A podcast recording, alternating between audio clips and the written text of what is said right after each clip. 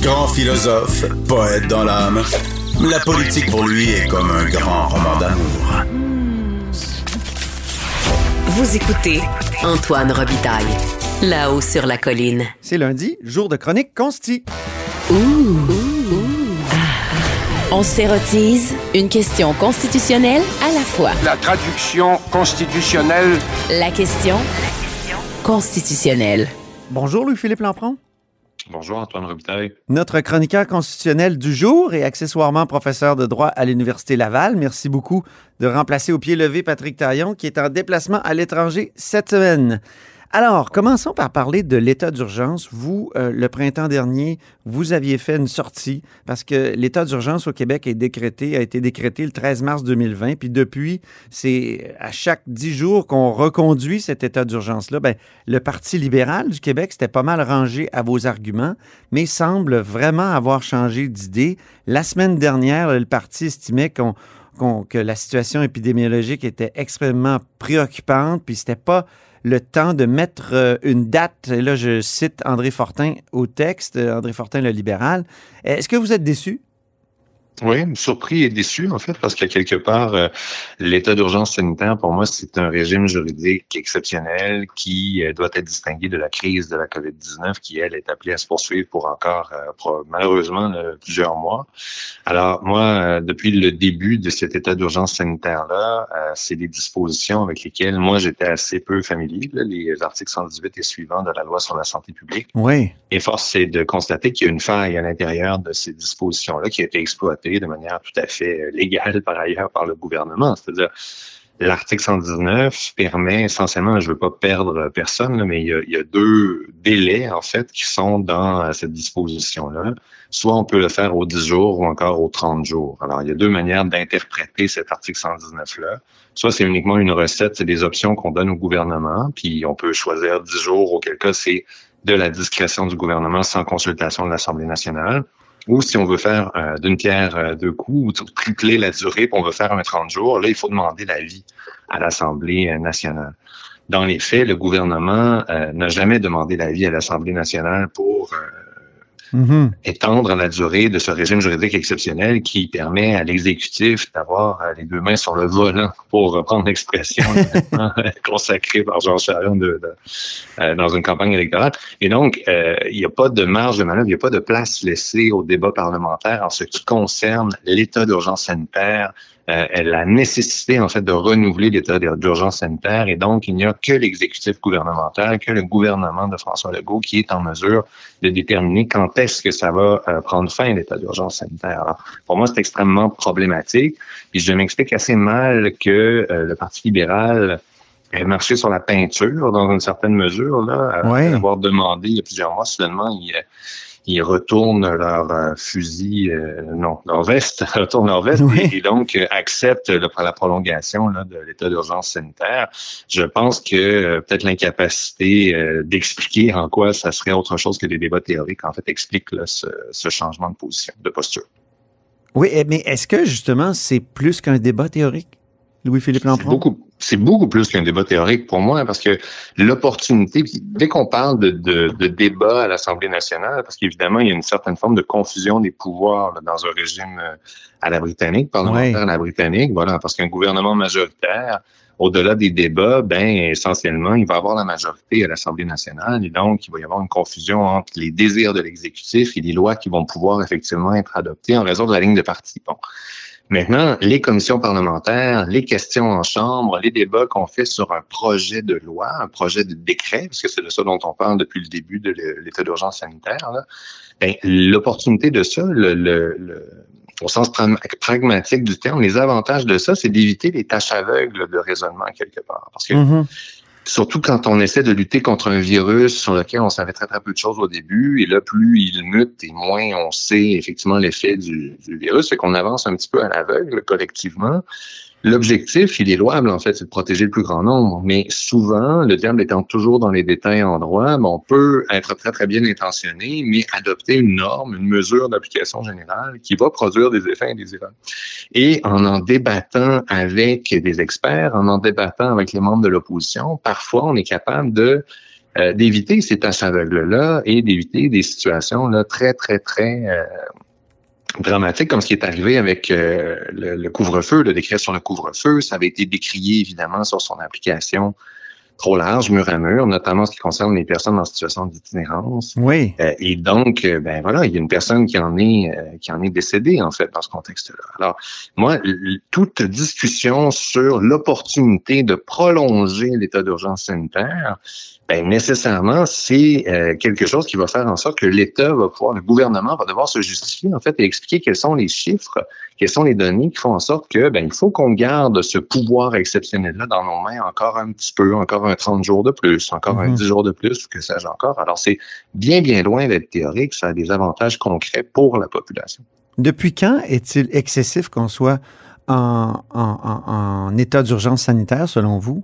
Est-ce qu'on est capable de mettre une date, de dire, ah, à partir de ce moment-là, c'était trop? Ben, moi, j'ai commencé à me poser des questions à partir de l'été dernier. Donc, ça a commencé en mars 2020, là, la crise. Il y a eu, rappelons-nous, une petite accalmie. On était loin d'en être sorti, bien sûr, parce que là, le vaccin était même pas à l'horizon. C'était encore, euh, on envisageait ça comme étant un tour de force on était capable de trouver ce vaccin-là dans l'année. Mais il y avait une petite accalmie euh, du nombre de cas.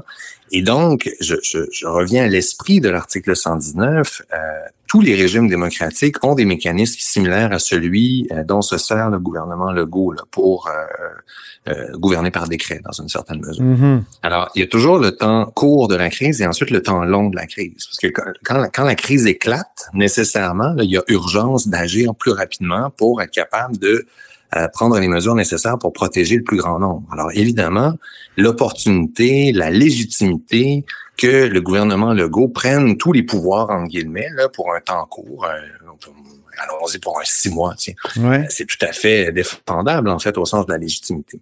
Mais plus la crise dure, plus il y a eu des périodes d'accalmie qui ont coïncidé avec les périodes estivales, moins l'opportunité de garder les deux mains sur le volant euh, de manière euh, aussi ferme que le fait le gouvernement Legault euh, peut se justifier. C'est-à-dire que le mécanisme de transition auquel il va bien falloir qu'on réfléchisse éventuellement, parce qu'on ne restera pas perpétuellement dans un, un régime d'urgence sanitaire, mais il y aurait eu cet été la possibilité de le mettre en place.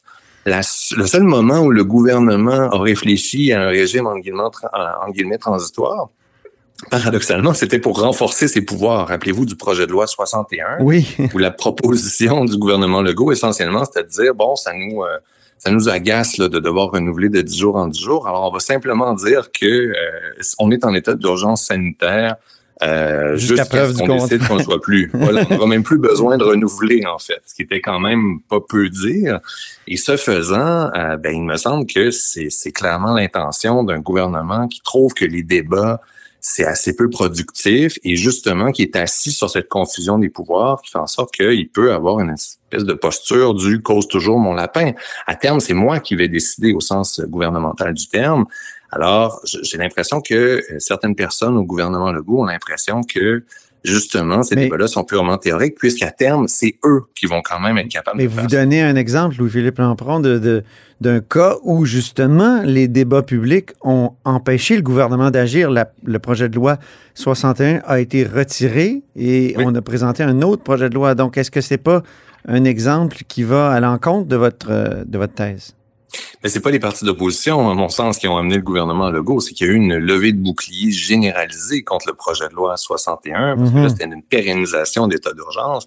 Puis je pense que le gouvernement a réalisé que le jeu en valait pas la chandelle, au sens où, de toute façon, puis on le voit depuis, il a légalement la possibilité de euh, renouveler automatiquement à sa seule discrétion de 10 jours en 10 jours l'état d'urgence sanitaire. Donc, euh, pour moi, c'est une faille claire, là, parce que, comme je, je- je le répète souvent, là, euh, c'est pas illégal cette manière de procéder pour moi. Quand on lit l'article 119, c'est une interprétation qui est absolument raisonnable. Le problème, Mhm. il est euh, au niveau de la légitimité du procédé, parce que justement, il faut se le rappeler, là, c'est quelque chose d'exceptionnel. Et d'autre part, les débats publics, le parlementarisme et la, la, la, la démocratie, en fait, là, et la Mhm. transparence, dans un contexte d'urgence sanitaire, dans un contexte où la population lui demande le tour de force, en fait, d'accepter je vais pas reprendre l'expression de la ministre Guilbeault, d'être docile, mais d'accepter un ensemble de mesures où on restreint les droits fondamentaux individuels pour protéger le plus grand nombre, mais pour maintenir, pour s'assurer de, de, maintenir l'adhésion de la population envers ces mesures-là très restrictives des droits individuels, mais le gouvernement, au sens politique et collectif du terme, a tout avantage à faire preuve du maximum de transparence et donc de se prêter une fois par mois à l'exercice euh, d'expliquer à la population, sous le feu des questions de l'opposition, pourquoi est-ce qu'on va devoir continuer l'état d'urgence pour un 30 jours de plus? Ça m'apparaît bien mmh. peu payé pour les avantages collectifs que, qui vont en découler, justement. Êtes-vous gêné des fois des compagnons peut-être indésirables que vous avez dans votre, euh, je dirais pas, c'est pas une lutte que vous menez, mais c'est un, va dans votre critique. Je pense qu'il y, a des gens, par exemple, qui euh, mettent en évidence l'article 122 de la même loi, qui, où on dit que l'Assemblée nationale peut, conformément à ses règles de procédure, désavouer par un vote la déclaration d'état d'urgence sanitaire et tout renouvellement. Euh, donc, je dirais, la, c'est la mouvance complotiste maintenant Mhm. plutôt anti-vaccin, euh, qui, qui va euh, mettre ça en évidence, dire qu'on se dirige vers une dictature, que c'est terrible. Est-ce que ça, est-ce que vous êtes gêné donc de ces compagnons dits indésirables? Mais je m'en dis ceci entièrement, c'est-à-dire que et, cette euh, cette situation-là explique sans doute pourquoi est-ce que les partis de l'opposition ont peu de marge de manœuvre pour être capables d'aborder valablement de manière durable, on va le dire, cette question-là, parce que soudain, il y a des compagnons, on va dire, qui vont instrumentaliser cette critique-là pour leur faire dire exactement le contraire. Alors, moi, à chaque fois que j'interviens pour parler de cet enjeu-là, je souligne le fait qu'il n'y a pas ici de menace en la, en la demeure, il n'y a pas de dictature, il n'y a pas de, le Québec n'est pas une dictature en devenir, François Legault n'a rien d'un dictateur, etc., etc. Alors ça, faut être très, très clair là-dessus, sinon, effectivement, c'est de décrédibiliser complètement l'argument. Moi, le problème que j'ai à l'inverse, c'est que ça fait l'affaire du gouvernement Legault qui se sert de ses compagnons, euh, on peut dire, là, indésirables, en tout cas qui sont complètement à côté du sujet, on va le tourner comme ça, oui. euh, pour être capable de justifier le maintien de l'état d'urgence sanitaire. Moi, je me rappelle de manière très, très claire, en fait, de la réponse que François Legault avait faite à Dominique Anglade quand elle avait tenté là, ce que vous avez appelé une mise en échec ratée, hmm. en disant que c'était euh, essentiellement un point de vue ésotérique et que euh, dans les faits, euh, on faisait une confusion du côté du gouvernement Legault entre l'état d'urgence sanitaire et la crise de la COVID-19. Alors qu'il faut absolument, ça c'est le premier pas, là, pour faire la distinction entre les deux. La crise de la COVID-19, on est dedans jusqu'au cou, on va être dedans encore pour un bon bout. Et donc, nécessairement, il est raisonnable pour protéger le plus grand nombre que un nombre important des mesures qui ont été adoptées sous le couvert de l'état d'urgence sanitaire se prolongent, soient prolongées dans le contexte d'un éventuel régime transitoire. Mais mon point est de dire qu'il va bien falloir à un certain moment rétablir le processus démocratique, revenir à cet équilibre qui doit caractériser le processus décisionnel au sein de tout État de droit et qui implique un partage des pouvoirs entre l'exécutif, le législatif et le judiciaire. Or, l'état d'urgence sanitaire a pour effet de euh, donner des pouvoirs exorbitants, on va le dire, qui peuvent se justifier au début de la crise, mais qui sont plus difficiles à justifier plus on avance dans la crise à l'exécutif gouvernemental. Alors, la question est très, très bonne et je pense que ça apporte un éclairage à, euh, je dirais pas l'inertie, parce que à la fois, on a parlé du Parti libéral, mais le Parti québécois récemment, Québec solidaire aussi, ont tenté euh, des euh, d'introduire des débats en lien avec l'opportunité de mettre fin à ce régime juridique exceptionnel-là que représente l'état d'urgence sanitaire. Mais mm-hmm. c'est certain que euh, c'est la glace est mince en fait, parce qu'effectivement, il faut trouver une manière politiquement de ne pas se faire taxer de complotisme, parce qu'effectivement, le, le, nerf de la guerre, le, le, mm-hmm. fond du débat, il y a des similarités entre les arguments, mais les finalités de l'argument sont tout autres. La plupart des contestations de l'état d'urgence sanitaire euh, ont échoué. Je me souviens plus du nombre exactement. On, a on en a discuté, vous, vous et moi, euh, dans un débat euh, vendredi. Euh, il y en a une qui a fonctionné, c'est celle euh, euh, qui touchait les, itinérants. Est-ce que le, contre-pouvoir qui est que, ou que forment les tribunaux, mm-hmm. ce sont, est-ce que ce contre-pouvoir-là, c'est couché devant devant le gouvernement à cause de la crise et est-ce que vous seriez attendu à ce qu'il résiste davantage? Mais toute crise, surtout euh, quand on parle de contestation de mesures qui sont adoptées face à un ennemi aussi mouvant, en fait, que la COVID-19, parce qu'au début, notamment de la crise, on en connaissait très, très peu là-dessus. Comme je vous dis, il reste une grande part d'incertitude scientifique par rapport à la meilleure manière de procéder pour atténuer le plus possible les risques qui viennent avec euh, cette menace-là que représente la COVID-19. Alors, de prime abord, ça montre les limites du système de contrôle de la constitutionnalité des normes, en fait, qui, euh, il n'y a pas de mécanisme de contrôle a priori. Je veux dire, avant l'adoption de la loi, le gouvernement, ben, il adopte la loi, puis comment ça fonctionne au Canada, c'est qu'à terme, une personne qui croit que cette norme-là, euh, elle est inconstitutionnelle, bien, elle peut saisir les tribunaux. Le problème. À moins qu'il y ait une clause nonobstant euh, pré pré préventive. Préventive. Et encore, on a vu avec la loi 21 que ça ça empêche pas tellement les contestations. Oui, c'est vrai. Oui, vous avez raison. Maintenant, euh, la, la, question, c'est euh, quand on conteste un décret, quand on conteste une loi, ça prend du temps avant qu'un tribunal soit en mesure d'entendre la preuve, puis ensuite de trancher sur le fond. Les 16 contestations, euh, ce sont des décisions qui ont été rendues essentiellement sur ce qu'on appelle des moyens préliminaires. C'est-à-dire que euh, au Canada et au Québec, il y a un principe qui veut que les normes qui sont appliquées, elles jouissent d'une présomption de constitutionnalité. Ah oui, OK. C'est ça. Donc, il est Donc, c'était pas sur le fond de, de l'affaire, c'était surtout sur l'urgence. Euh, sur l'urgence. C'est ça. Voilà. Exactement. un peu la même chose qu'avec la loi 21 quand on avait tenté d'en faire suspendre temporairement l'application le temps qu'on entende les arguments sur le fond. C'est un peu des moyens similaires là, qui ont été entendus jusqu'ici. Donc, on peut s'attendre à ce qui est un peu comme ce qui est arrivé lors du printemps dit érable, donc mhm, euh, mhm. lors de, des soulèvements étudiants de, de 2012. On peut s'attendre donc à ce qu'après, il y ait des jugements sur le fond.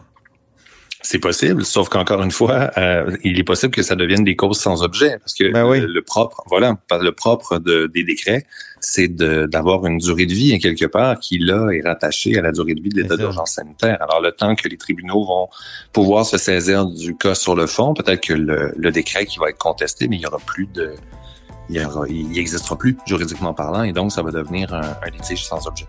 Merci infiniment, Louis-Philippe Lampron plaisir, Antoine Robitaille. Notre chroniqueur constitutionnel du jour et accessoirement professeur de droit à l'Université Laval.